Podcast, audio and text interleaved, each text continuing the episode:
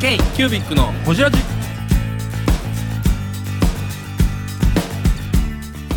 ケイキュービックのほじラジ。ナビゲーターのケイキュービック事務局長荒川翔太です。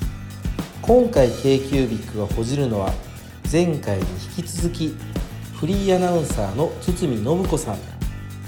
キー局の受験を行った時の話や英検1級を取った時の話文房具朝食会との出会いについてなど深くほじっていますどうぞお楽しみにほんまほんまでもうすぐにアナウンサークリームやめてもいいなと思ったんでみんなほらまだいろいろ楽しそうに受けてるわけですよ他の曲いや楽しそう序盤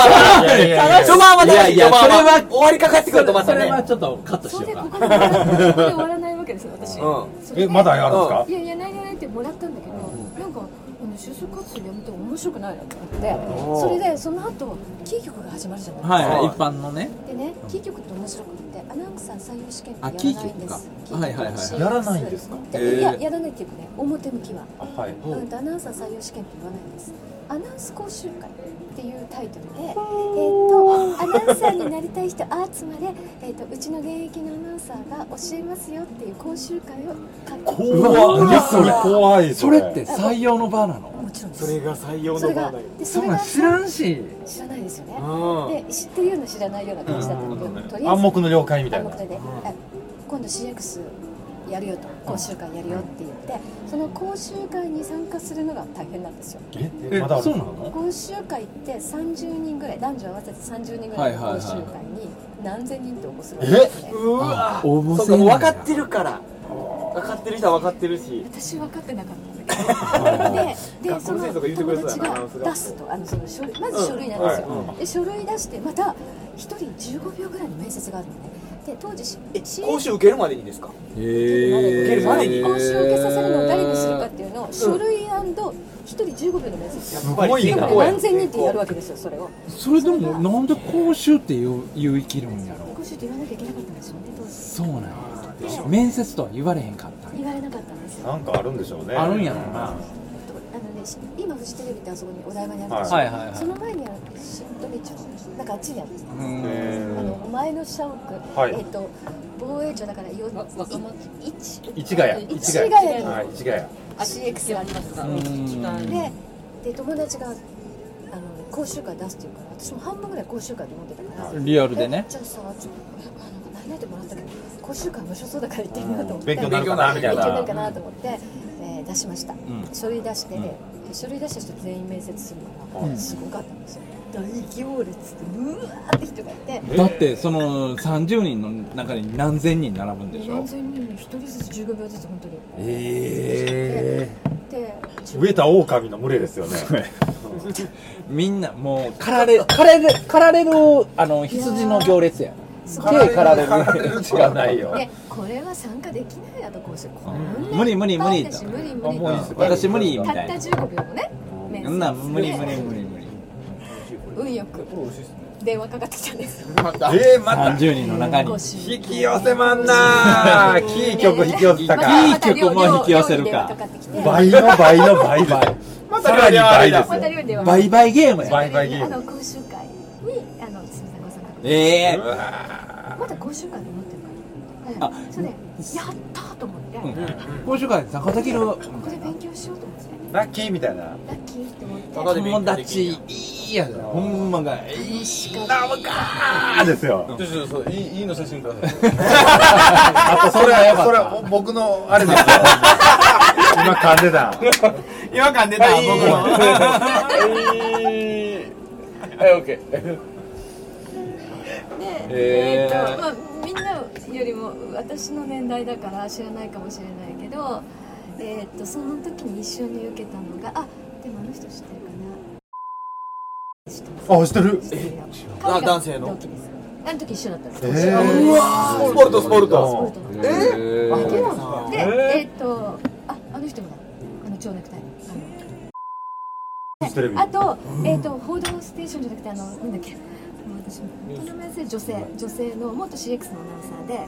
えーっ、と、安藤さんじゃなくてうんうん、今ね、土曜日の夕方のニュースのメインをやってる。えー、あの。娘さんの。アナウンサーでうしんうたん全部一緒だったんですよそうそうたるそうたる今やもうね、うんそうそうたる花形その中か花ら形多分6人ぐらい CX のアナウンサーが決まってでそ今でも付き合うのがな仲良しっていうか顔見たら合うっていうでそれ藤友の会って私たち藤友の会ちょっと呼んでもらっていいですか藤友の会に僕ら3人入っていいですかね僕ら3人ダメです。ダメです。ダメですかあの、行ったらカチカチになるからダメです。フリーアナウンサー神最週間の筒井由美子です k q b ックの「ジラジ」で2週間楽しかったんへーですよやるんで合すか宿合宿やるんですよえ女子15人男子15人ぐらいで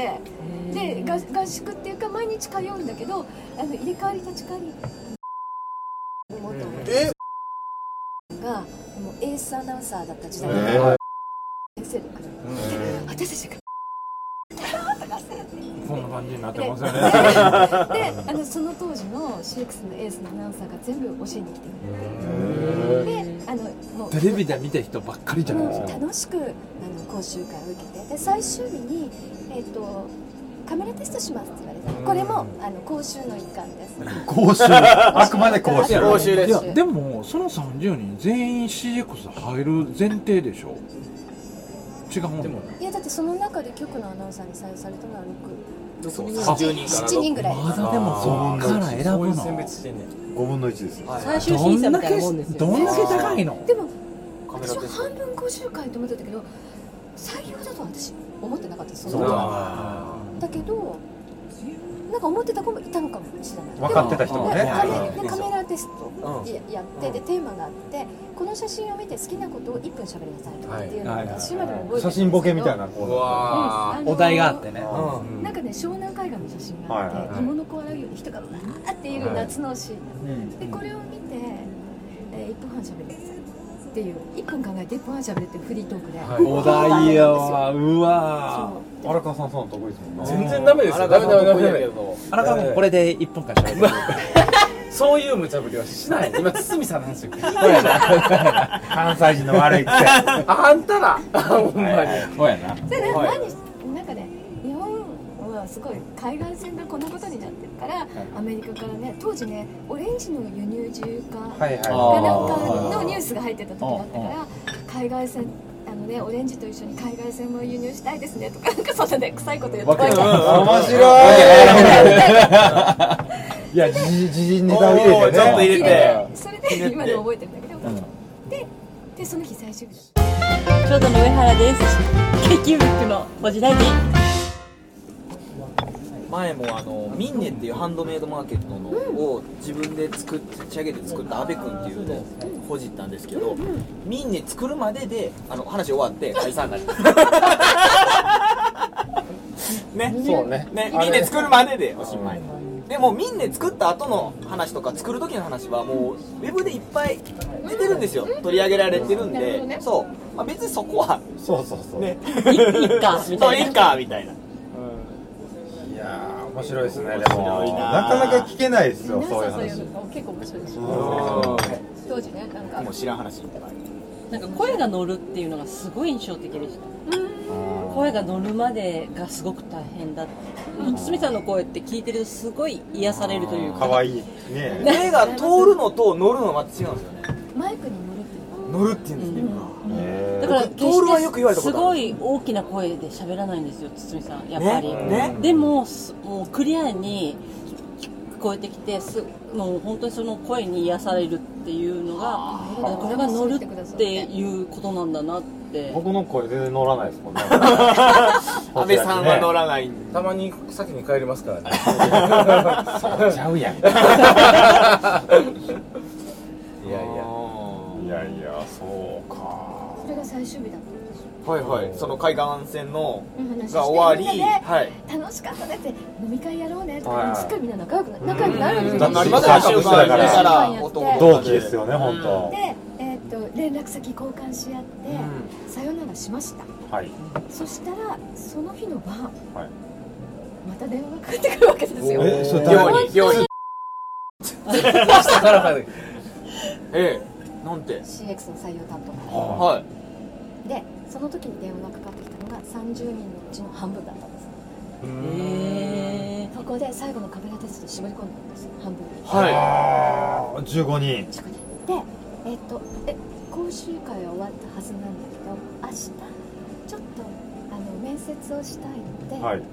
えー局に面接に来てくださいって明日だったか3日後だったか覚えてないんだけど、えっででも全員がかかってきてるかどうか分かんなかったから、あのその友達とそういう横の連絡もとかなかったあーこれだから多分あのグループメッセとか作ってたらあれかもしれないけとど、ね今でやってないから今で電話あうん作ってても今の時代聞けないみんなよう聞けにんわなんかうん来たあれ来たみたいなでしょこれもしかして試験、い。うんんその時に思って、えー呼ばれた日に行きましたそしたら本当に半分に絞り込まれて、それでもっと少人数の君はいるわけですよね 妹だからね そうその流れでいくとであの少人数の面接とその時にペーパーテストだったのえ ここでペーパーテ スペトーパーテスペート。パーテストもうね今でも私10問中8問答えられなかったんですよどういう試験へかっていうとものすごい時事問題うわ言ってよって感じね何にも勉強しえてない講習やと思ってますからねマスコミの時事問題はえぐいですからね本当ねに本当に経済の専門用語とかこれを解説せよ無理本気度本気度本気度ガチのやつそこで本気度やわさ試験じゃないかなって思う子は勉強してるわけですよそうですよへー私みたいなのんきなのは何も勉強してないから本当に2つぐらいしか答えられなくてあ失敗したなっていうかあもう無理やねって思ってで面接に行きましたその時勉強したんでしょうね多じゃ分5人ぐらいの面接で私の隣が他行で包むでしょ、はいつつなでしょはいお魚もう当時からキラッキラもうすごいね喋ることが、うん、今夢中になってることは何ですかってことで私は もう何答えたか覚えてないですよ文具の話はしてないんですけど、はい包み紙の話はしてないでなすんねか音楽の話とはしたかもしれないだけど彼女はコンピューターグラフィックスの話をして当時の最先端の話をして、ねで私はこれに夢中でこれはあの将来的に世の中を変えていくみたいなことを私の隣で喋った瞬間にこの人は絶対に採用されると思ってあ案の定ーああーで彼女が決まりあとその中ででもう当時から聞かれてそううわー絶あー対採用されるよねって言われて決まりはいでそこで終わりかなと思うと、また電話がかかってくるわけでえまだあんすか10問中2問やったのにでまた寮にやってきてそのねいわゆる講習会に残ってさらに最後の最終試験の10人に絞り込まれたメンバーは全員 CX の系列局に行くわけですへだから最後の試験に来てたのは、えー、とキー局の人間だけじゃなくって、えー、とラジオでいうと日本放送だね、はい日お本放送あと CX の系列のそれこそ純金の局の、えー採用担当はい全部来てるわけですよ、いえほとんどそこで最初に残ったメンバーは私以外はおそらく行ってるだから全員は知ってるわけじゃないから、はいえあそっかで私が親しかった子はもう CX の局のアナウンサーになってそれ以外は系列の局で私はどこから電話がかかってきたっていうか日本放送から電話がかかってきたんですよえ日本放送日え本放送がかかってきて「堤さんはラジオに興味がありますか?」オールナイトニッポンですよねそうやなあそうーそうそうそうそれでだからもう FBS ないないっていううんましてや東京のラジオ局ですよねえいやちょっと行きたいけどまあ音楽とかに携そうわそるうなそうら音楽いけますよねう日本放送ならいけますよいねるよねちょっとものすごい浮気心ん母との 約束いろんなねいろんなそう絡みこう頭でのも中それもも正直に話しててあの実は私はあのふるさとの曲にあの内定をもらっていて親からは帰ってくるように言われているけれどもせっかく日本放送さんがお声掛けしてくださったんだからあのちょっと聞いてみますって言またずるいまだ聞いてないってずるい女やなだってうんうんちょっと日本放送行きたかったからでもずっと嘘はついてないあそうやいやちゃんとそらそうですそうやねそうや筋は通してる今でも覚えてるんですけど、なんか寮の電話からね、あの講習電話面白いし、あのね、言ってなかったんだけど、あの CX のナース講習会を受けてて、そしたら最終試験に取って、はい、それがします。CX に通らなかったんだけど、日本放放送からこれ消えたのってもう日本放送だって言った瞬間にうちの母がカンカンで「あなた何そうなんですあんたあんたそんな勝手に何をやってるうんって言われて全国に怒られたんやうんすごくないです全国のところに行くようにやってないとちゃんとこっちに帰ってくるように全部やってると約束やったんやないかあんたあどうやったんやと BS に通らなかった場合は福岡支局と福岡支店に全部骨をつけてるっていうちょっと寒いぞそれなのに何勝手なことをいやーそれすごいな出るのって言われちょてっとククッとしますね今ねいやでも多分お母さんの一線超えてみんなに認められていったんよねうんそうそうそうそうそうあでそういうもことなん話です本当になんかねあの面白いから友達と一緒に回って受けたあらあそういうふうに言われてへてえやっぱダメだよねあかんよねってダメだよね分かったって言ってただそれおで母さんのあの福岡の政財界の制服の仕方裏への手の回し骨方がいっぱいあってライオンズ時代から始まり恐ろしいですよ ねあのさこれちょっと後半放送できへんわ多分できへんわそしてまだ就活時点ですからねそうでアナウンサーがやってないかだからなってないでもまあ面白いそのアナウンサー採用試験の裏側なんですいやいやいやいやいろいろ聞いるよピンねクに関係ないけどごめんなさいねいやそこを聞きたかったそうそうそうそうでまあそうこいれうことあり P でいけんのやったらだいぶ面白いですね P でいけるっすねで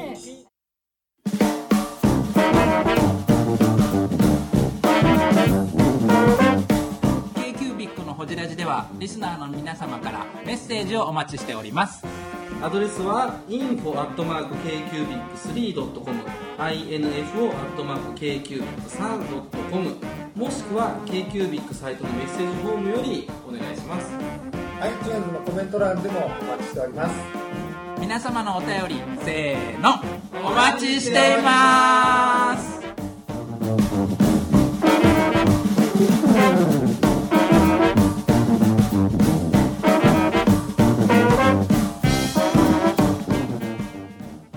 それで私はあのでもその経験すごい楽しかったんですよ。あああなたもすごい受けたの楽しかったしああああ、その CX の藤友の会ああいまだにたまに集つまる。ながりはあるんですねいやいやそれはでもねええ財産ええ財産うんうんねええ楽しか財ったな産と思うだから受けてよ宝か物っでたすよなっね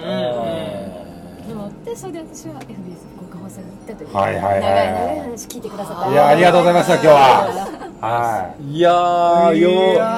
そんな流れで福岡に入ったんですねだからアナウンサーになってからのご活躍はいろいろ皆さん知ってるからね知らない人多いと思うんでそれまでのまでのいやーなる下りうん包みの子物語はいもうちょっと喋っていい？でいいよいいよいいよいいよってタメ口聞いたけどまああの日本放送もごめんなさいってやって FBS に決まったけどまだ私 AK 一級の一時は通ってたけど二時に通ってない。おいおいおい野球の話約束や一時は約通って束母とのもの約すご束く頑張だって一時は通ってた。うんでも一級の理事ってめっちゃ難しいんですよ、はいそれでえっとえ一級の二次試験って会話ですか会話で面接あとねすごいあのヒアリングと、はいあとスピーチなんですけど、ースピーチってあのこの字に20人ぐらい入るんですよ試験会場はいに、はいはいそれで目の前に封筒が置かえれるの封筒、ね、まだお題も何もわからない封筒の中にお題が入ってる、えー、それそんでなん知自ら分んのわ番になったら初めて封筒からお題を出す、はいはでそこに日本経済についてとかあまた自信問題 苦手な自信問何々題についてあの難しい問題とあとどっちかっていうと例えばあなたの毎朝やってる習慣とかっていう、そういうちょっと、あのー生活に、うんカジュアルなカジュアルなものと、うん恐ろしい日本政治についてとか、うんあの海外の国際摩擦専につ門いて英と語か、専門英語どっちかを選んでしゃべるはいはいはいはいへイングリッシュですかーらうん難しいですよそれもこれはもう2時のための勉強を死ぬほどしなきゃいけないいやーそうでどうやってやろうかなと思ったかっていうと、えー50から100のテーマを自分で決めてそれまず全部日本語で考えたんですよはいはいはい英語ってただ日常会話できても一級って通らないんですよ、はいその中身が喋れないといけない、ねえというか50パターンのあの会話を作った作った自の分までず日本語で中身すごいを考えてようやる人やでなそこを全部英訳してうんでそれを、えー、と魅力ある会話にせなあかんもんねそうなんですで、あのー当時の NHK の衛星放送のアナウンサーだった方に、直談判してるんです、はいでそれ英検普及講座っていうのを私英検 NHK 文化センターで通ってたんですよ、はいはいはいでその時のたまたま先生が衛星放送のあの先生はいで、それは一時対策だったんですけど、うんはいその先生にちょっとご相談がありますと私は二次の対策をしたい、はいでちょっと個人的に教えてもらえませんかって言ったらねうんうんそんなにやる気があるんだったら教えるよって言われて、へーでその先生にその先生私 NHK にも行ったんですその先生の仕事の合間に、いはいっぱいあの今日のテーマはこれとかって持ってってそれで私に英文を渋聞谷でいすてもからそっの時かてら渋谷です渋谷ででへ、うん、その言い回しは硬いとか、うんこれはとかって言って50パターンから80パターンの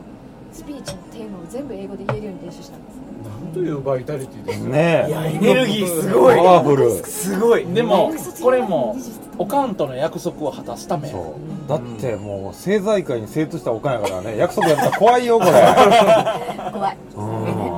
らあの結構でちょっととりあえず何さしけも私もうあの週刊朝日もそういう楽しみもさせてはいあと英検取らないとまずいなとうんそれ後に来んねや一番最後最後に残ってたんやでも初めから課題出されてたから年ねに2回しか試験がないんですよう英検でで春に1回落ちてるわけですよ私はその二次試験にもう出した封筒のタイトル見た瞬間に頭が回して 何にも喋れなかったからだからその後特訓して秋の最後のチャンスです秋に受けたらその引っ張り出したテーマあの私が準備したのと全く同じものはなかったんだけど、50から70のテーマをね頭に叩き込んで、うん何とでもあるんですよ、なんとなくねあの3番目のテーマと5番目のテーマを組み合わせれば、はいはい目のは前いのテーマになってます、おー想定内というやつね想定内やなあそういう応用が効くぐらい頭に準備してるんやスピーチを叩き込んで備やなすごいなでそれでクリアしてもうギリギリセーフで英ー検最後の試験あのさ思ったんやけどはいおかんってあおかんってお母さん してますよちゃんとこう父親がの役目してるなぁと思う、なんかなあーんとすごないくななんとなくなんですけどお話聞いててお父さんに憧れおうん母さんにこう育て上げられた感じそうやなが、であーお母さんがちゃんとお父さんの役割をしてんの、うん厳しい意厳しい識意識してやりはったんかどうかは分からへんけど、そこがお父さんのハードルを超えるためにお母さんがちゃんとやってるっていうね、すごいなぁって思うリベラルやけどハードルは高いそうやねリベラルやねんけどちゃんとこう縦ラインで作ってるっていう、さすが綺麗にまとめてくださっいやいやいや僕思ったことしか言えへんからあれですよえー、ブングスキーラジオですブングスキーラジオ1年以上やってきてますブングスキーラジオ小野さんどんなラジオですかえーと2人がボソボソ話して1人がハキハキ喋るラジオですね高橋さんえなんですかね用意してませんでした あー楽しい曲やってます聞いてね全然楽しそうじゃないいいんじゃないですかこれはこれでそうかあれですよ素晴らしいですよね、 5人が聞き上手だから私なんか期間中のように喋っちゃういやいやいやでも多分半分 P かもしれないですけど P であの放送したいので編集出した時にあのここは消してっていうのは言うてもらったはいもちろんえでえす、はいまあもうね30年ぐらい前の話うんうんうん全然 OK でじゃあじゃあ OK かなじゃあ OK じゃあか OK ねじゃあ OK かで曲の話はねちょっとああそこはもうここからここここまでカットはもし言くはう P かねもちろんもちろんうん英検の話とか、あの NHK のアナウンサーに教わってたっていうのあはれいやこれねでも間間丸とないわあのー今がい今の子の聞いたらある意味あこうやったら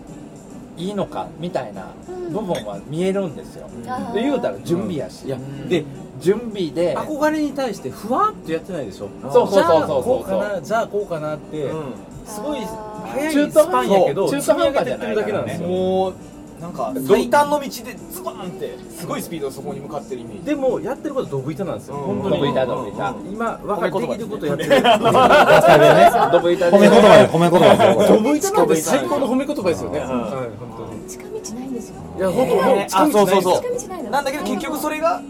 そうやね最終的には最終的にはでファッと浮いたこのご縁とかチャンスとバッと掴んでますよねあ当にぶれない軸もあるー軸もある約束を守るっていうねそう一番で大も切な私は音楽はやりたいそこはそこはぶれないからねそれも貫き通すすごいいつか堤信子の「オールナイトニッポン」聞けるのかないやおえのフリーアナウンサーやから行きますよもうね今やもはや今日ちょっとオールナイト日本変わりました よね途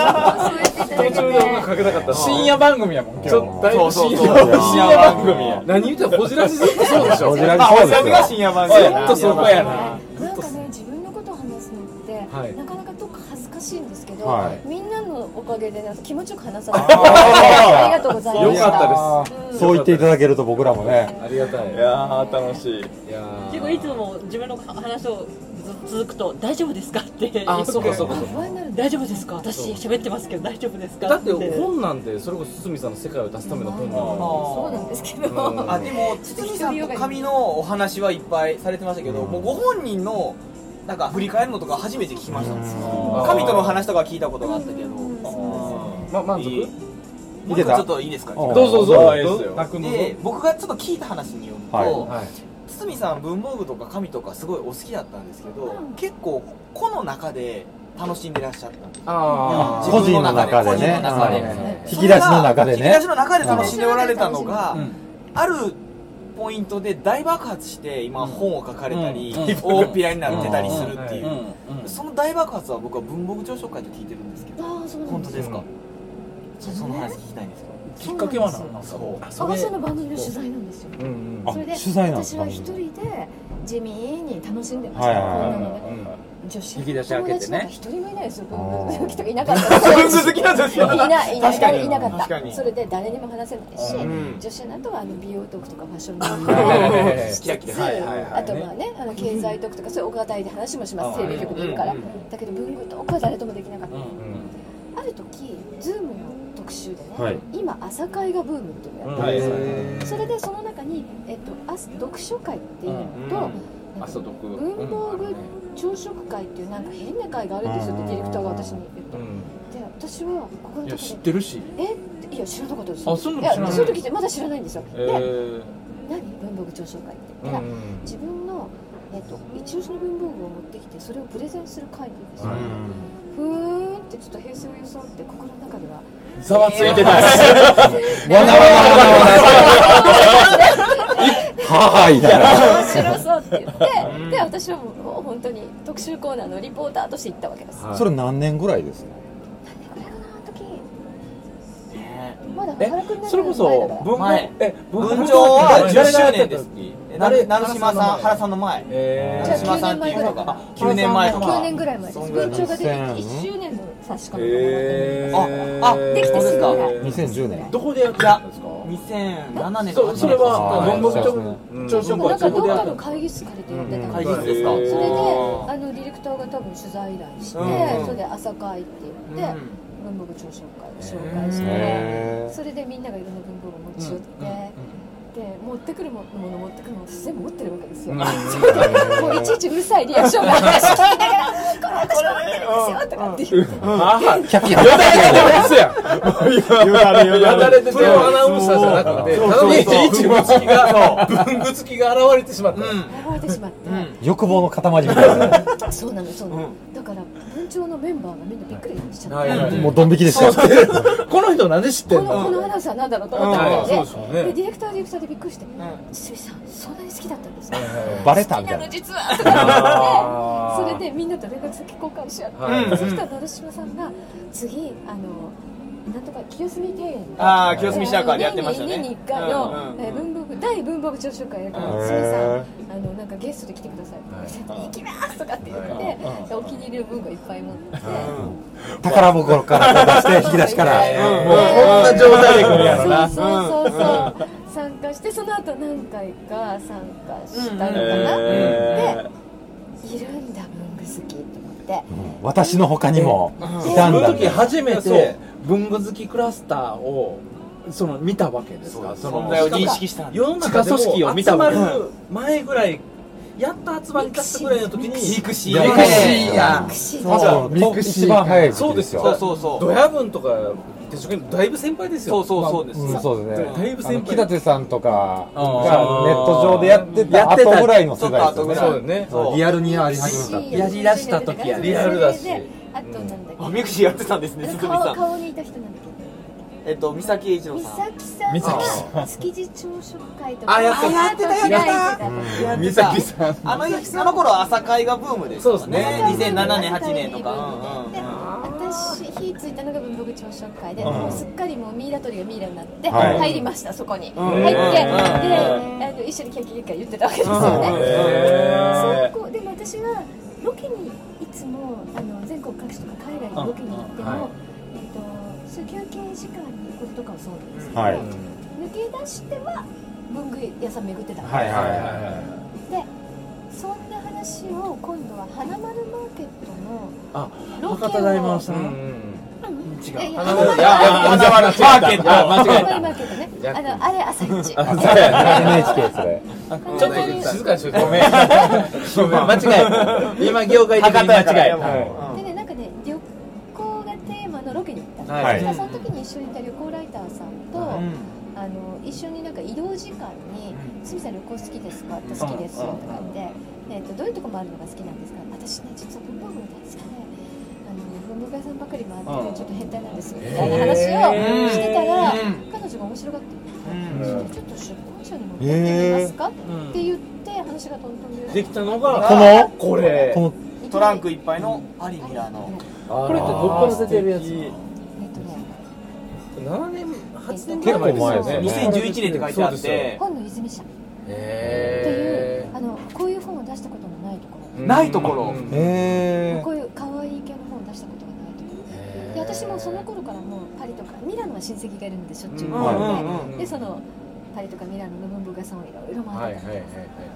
ですごいマニアックな角丸みたいなことで凝ってるっすよね写真も自分で撮ったものもいっぱいあそうなんですか、うん文章も全部変えてそこからそれやって次に出版社さんからはい国内出そうって言ってどんどんパリ京都なら出して、はで京都再びパリ再び出して、実は今年ほっいよいよあ、なんか告知あったら。告知あえマジトランクいっぱいの統計を出版することおに東京それトランク大丈夫フランスの次はトランクいっぱいの東京東京おめでとうございます。もうミシュランガイドみたいになってまほす。んまやミシュランガイドよほんまやほんまやミシュランガイドと呼んでいただいてあー素敵やなあああのちょっとあの長田さんでやりたかったレイコさん絡んでんのいやもともとのこちらのそうああまあまあまあああああこの流れでもっと実業の日本社にいた方がうん私あのー今までのあの他のビジネス書的なものもいろいろ関わってくれうんた付き合いがある編集者さんがういんてその人が東京を出してくれたいやーり企画書を出してくれたりはいわかりましたありがとうござい次ます台湾もやりましょう台湾もめちゃくちゃ面白いんですよ私も去年行って思いました台湾ねえトランクいっぱいの面白い台ト湾ラやンりクいたっぱいの台湾やりたいですねということということではい今日のゲストはえっとフリーアンさん信子さんなんですけどあれですよねなんかだいぶほじりたいけどもっと話聞きたいですねあのねまだまだ話出てくるのであの合宿ですよ長野合宿軽井沢で撮軽る井沢合宿軽井沢で撮る軽井沢撮りましょうよ軽井沢軽井沢であれですか何それなんか行ったことないです我々縁もゆかりもないけど軽井沢行こうよツアーを来てくださいこのメンバーの中で軽井沢の、えセカンドハウスを知ってるのは上原さんだけで すそうなのはいあらあの堤信子のね堤神コレクションの撮影は、はいはいはいその全部やったもんね軽井沢のねセそカンドのハウスやったん話はです聞けきどました噂のひ秘密基地みたいなとここ。のメンバーで行きますかぜひあえー合宿やだー終わらない終わらない話を永遠とだってまだ大学から卒業したんですよまだやっと就職活動終わったとこですから。ちょっと文房具調査がうまく振ってくれたのでそうそうそうまあ、その辺で私私のあのね文具があったとこちょっとこう文具の話が人に対して、わかりました。そうですそう広がった。じゃあところまで今日今日は一旦締めて今日はカミングスーンで。プロローグです。シーズンワシーズンン。シーズン1。シーズン1。まだプロローグです。ここから始まる。楽しい楽しい次は軽井沢次回軽井沢編で夏の楽しい楽しいほんまに行きますからね我々厚か厚かましいですから雑魚寝でよかったよね、はい行全き然全然全然全然夏やったらフラット終わりですよフラット終わり行きましょうほんまやなちょっとほんまに行きたいですねぜひ行きまねしょうよ楽しいから、いやありがとうございますでそこでみんなのね大好きな文具とか、はいあの自分が見つけ引てききた出し出し合おう。みんなの、引き出し持って集合みんやなの引き出し出し合おう。商品会議もせなあかんそうや、そうや。その時に商品会議しよう。はいそうしましょうで、妄想自膨分らのむこう、あの、持ってる、なんか、もやもやしたものを出そう。引き出しに出して。で、話し合 おう。結構夜のいい時間にやりたいやりたいいつもあってからじゃあそろそろやりますかお酒も進んでてねじゃあやりますかこれがねあんた飲まへんけどあんた飲まへんやんかみんなが酔ったら僕も酔うからみんな楽しそうなってきたよ赤ちゃんじきてるけどとても楽しい企画がはいはい生まれたところではいはい次も楽しみにこれからもねぜひ仲良くしていただければ楽しかったですいやー本当にありがとうございました楽しいね。次出てくるね、これ。 k q b i c のホジラジこの番組の提供は山本資源ロンド工房レアハウスでお送りしております